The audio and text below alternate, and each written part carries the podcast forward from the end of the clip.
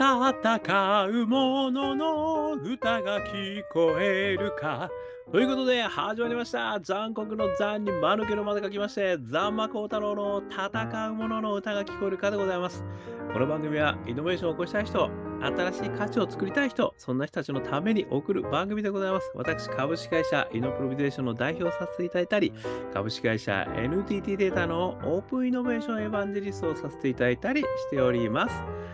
さてさて、本日はですね、2023年4月15日と、えー昼下がりでございます。今日はね、ちょっと東京は雨でございますけれども、えーこれでね、えー黄砂とかね、少しね、花粉とか、え収まったら嬉しいなと思っている私でございます。さて、今日はですね、あのめちゃくちゃ素敵なミュージカルを先日見させていただきまして、でそのミュージカルからですね、あの私、これイノベーションにすごく大事なあの要素の一つである、信じる力。これについてですね、めちゃくちゃ考えさせられましたという話を今日はしてみたいというふうに思っております。えー今日ですね、実はあの先日見させていただいたミュージカルはですね、ザ・ミュージックマンというですね、あのミュージカルでございますね。こちら映画にもなってますので、あちょっとあんまり見えないかもしれませんけども、ね、ミュージックマンというですね、えーミュージカルでございました。えーこちらはですね、あの、坂本、えー正幸さんですね、えーがですね、えー主演をされていて、えーそして、えーそれのまあ、ヒロイン的な形で、花のマリアさんという方がですね、えー出られてる。めちゃくちゃいいミュージカルだったんですけども、あの、このミュージカルですね、えっと、実は1957年にですね、ブロードウェイで、えートニー賞に6部門輝いたという傑作ミュージカルということなんですよね。もう圧巻の歌とダンスと、えーストーリー、感動のストーリーですね。えーそして、あのーまあ、音楽ですね。これミュージックマンという通りですね。めちゃくちゃ音楽素敵なんですよね。あのブラスバンドのね、あのミュージカルがもう、あのまさに生音であの出てくる感じなんですけれども、めちゃくちゃ感動いたしました。でですね、あのまあ、簡単にちょっと物語のね、あらすじだけ、これホームページに書いてる内容なので、えーお話しすると、1912年の夏にですね、ハロルド・ヒル、まあ、これがあの坂本正幸さんが主役の方ですけれども、マーチングバンドの先生のふりをして、大量の楽器、制服などを売りつけ、お金を持ち逃げする詐欺師が 始まるんですよ。で、この主役がある町に行って、まあ、そのね、詐欺師たるこう、活躍をする中で、どんな物語になっていくのかってことがですね、素敵なミュージカルでこう繰り広げられて、そしてこう、もう最後には泣くというですね、私も本当にね、あのよく泣く方ではありますけれども、今回も号泣させていただきました。でですね、あの内容はね、これもぜひ見ていただきたいということなんで、私からお話は絶対にしないようにしたいと思ってるんですが、ここから感じた話がですね、私はあの冒頭申し上げました、信じる力。これって何なんだろうってことをですね、非常にあの考えさせられた。というお話をですね、今日はここから、まあ、ここからはもう私の勝手なあのお話でございますので、あのそういうスタンスでね、聞いていただければと思うんですけれども、あの人の信じる力っていうのでですね、私があの常日頃、えー非常に好きな本がありまして、これはあの、超一流になるのは才能か努力か、えーというですね、本があるんですね。えーこの本はですね、えーアンダーセンさんという方だったと思うんですけど、ちょっとうろ覚えなんですけど、えっ、と、そこから私が予約したですね、超一流になるために何が必要なんだっていう予約、私なりにですね、予約したこの3つの観点があって、1つ目がですね、あの、一流の先生に習うことですね。そして2つ目が、えーコンフォートゾーンを抜け出すこと。まあ、コンフォートゾーンっていうのは、あの、楽にいるゾーンのこと、コンフォートゾーンっていうので、筋トレと同じようにですね、やっぱり毎日できないことをやる。これがコンフォートゾーンを抜け出すことって言ってるんですね。これ2つ目。そして3つ目にですね、信じる力っていうのが出てくるんですよ。自分を信じる力なんですけど、この一流の先生、コンフォートゾーンを抜け出す。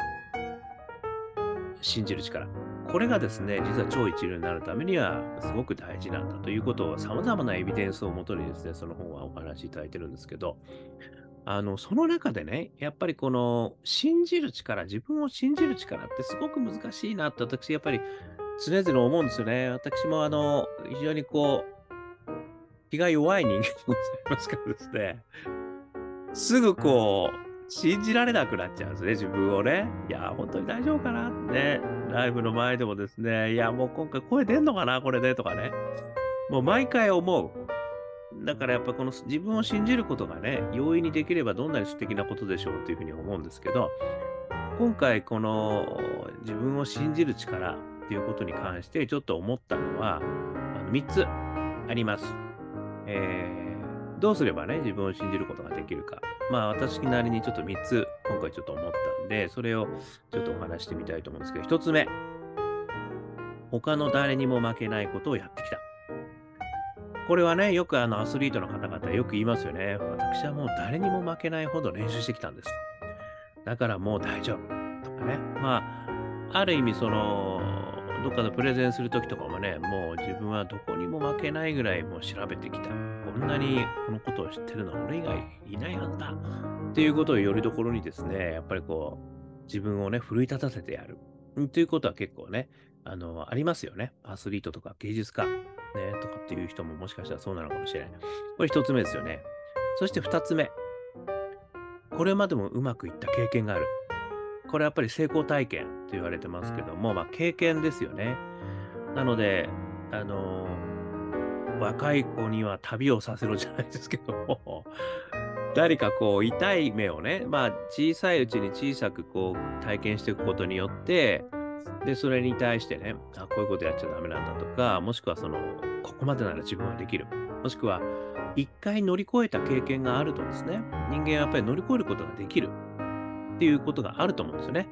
それがやっぱりこう、根拠となった、自信となって、あの、まあ、自分も今回はだいぶ大丈夫なはずだ。自分を信じていこう。自分は大丈夫、大丈夫っていうふうにこう言い聞かせてやる。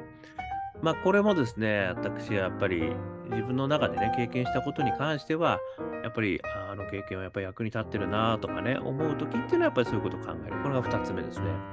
そして3つ目。この3つ目がですね、私今回すごく思い立ったところではあるんですけれども、これは何かというと、誰かが信じてくれることで自分を信じることができる。これがね、私実は、あのー今回すごく深く思ったんですよね。あのー誰かが信じてくれることで自分を信じることができるようになる。これはですね、もしかすると、あのー、全ての最初の自分を信じることができる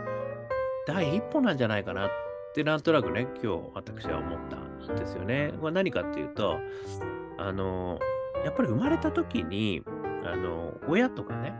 まあ、そばにいる人たち、こういった人たちが、やっぱり自分を信じてくれてるというふうに、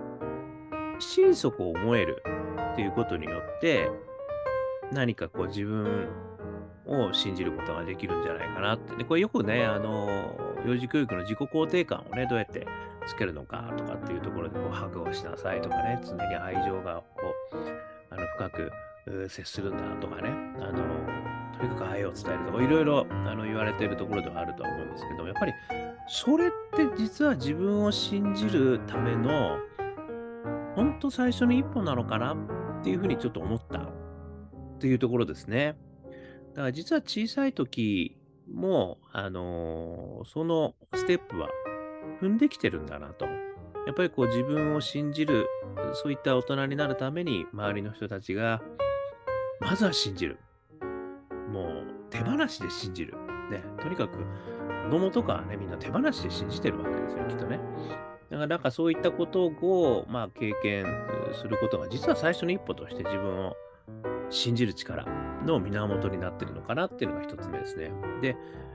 もう一つは、それは小さい時だけではないと。で小さい時は第一歩かもしれませんけども、実は大人になってからもそれは必要ですよね。で、やっぱりこれは、あの、ある意味一緒に仕事をしている仲間ですとか、あとは、あの、まあ、もしかしたら恋人、ね、あの、世界中のみんなが敵になっても、俺だけは君を愛する、みたいなね。っていうのありますよね。そういう、あの、なんか、まあちょっとそれはね、あの、極端なあれかもしれないですけど、こう、会社の中でもプロジェクトメンバーが、やっぱりね、あの、いや、大丈夫ですよ、これいけますよって、いや、本当大丈夫かな、俺ね、こう立ち上げたはいいけど、やばいかもしんないなとかって。言うわの私はすぐなっちゃうんですけど、周りの人がね、絶対大丈夫とかね、あの言ってくれることによってね、やっぱりすごく自分にね、やっぱり自信をこう持てるってことはあるんですよね。前もちょっとお話しましたけど、私が香港ラッキーズのあのアカペラで歌を歌うときに、毎回毎回めちゃくちゃ緊張するんですよね。で、その時にメンバーの一人が私に言ってくれた言葉を今でも覚えていて、それは、何言ってんだと。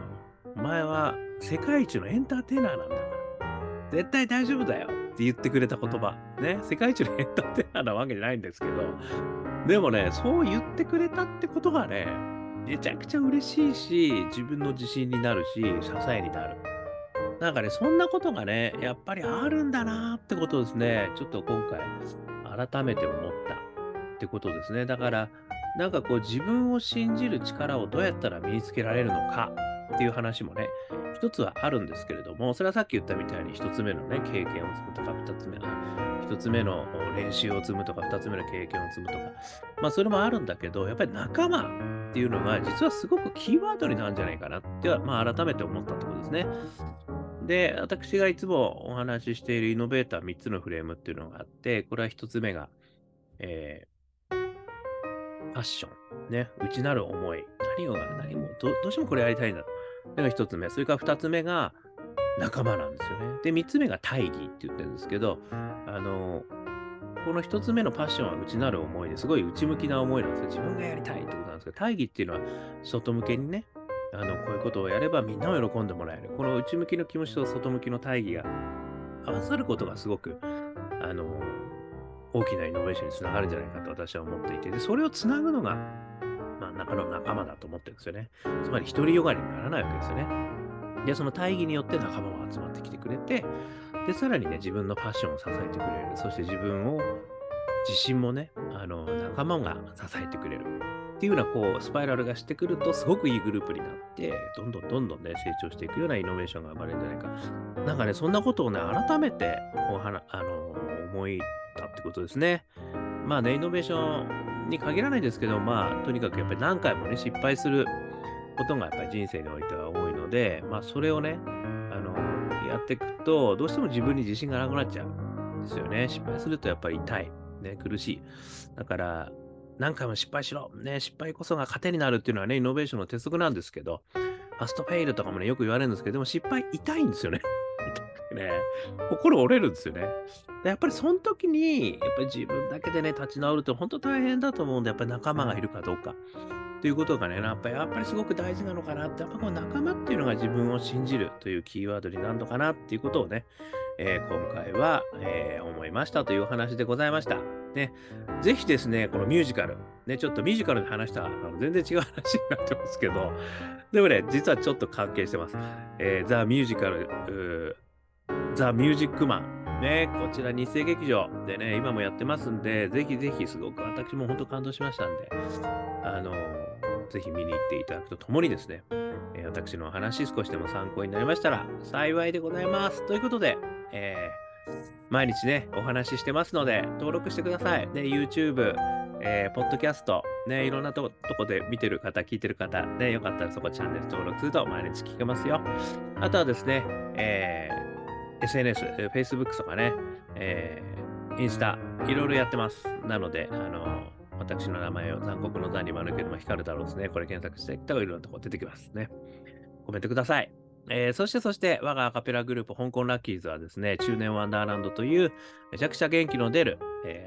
ー、楽曲をですね、ストリーミングしております。これも YouTube でもね、中年不思議国、中年ワンダーランド、ね、検索していただくと、香港幸運、香港好きなの香港ラッキーズ聞けますんで、よかったら聞いてみてください。元気出ますよ。そして、ニューアルニューアルバムもね、えー、アジャーニー・オブ・ラッキーというですね、えー4曲入りのニューアルバムも iTunes、そしてモーラね、えーありますんで、よかったらダウンロードしてください。えーそして、そして、一人からでもイノベーションできるで、そんなことを書いた本、オープンイノベーション21の秘密、こちら私が頑張って書きましたんで、よかったら、えー電子書籍、リアルの書籍で見てみてください。オープンイノベーション21の秘密。ね、1時間ぐらいで読めちゃう、でも中身濃い濃いという本でございます。えそして普段はですね、私、イノベーションコンサルやってますんで、よかったら、なんかイノベーションのね、悩み、人材育成の悩み、えーアイデアが出ない、ね、いろいろあったら、えーお気軽にお問い合わせくださいませ。そして、そして、起業家をね、目指す皆様、えー起業家皆さん、皆様の応援するプラットフォームもですね、今、頑張って作ってますんで、よかったらそちらもお問い合わせくださいませ。ということで、えー今日も聞いていただきましてどうもありがとうございました。それでは皆様、頑張りましょう。また明日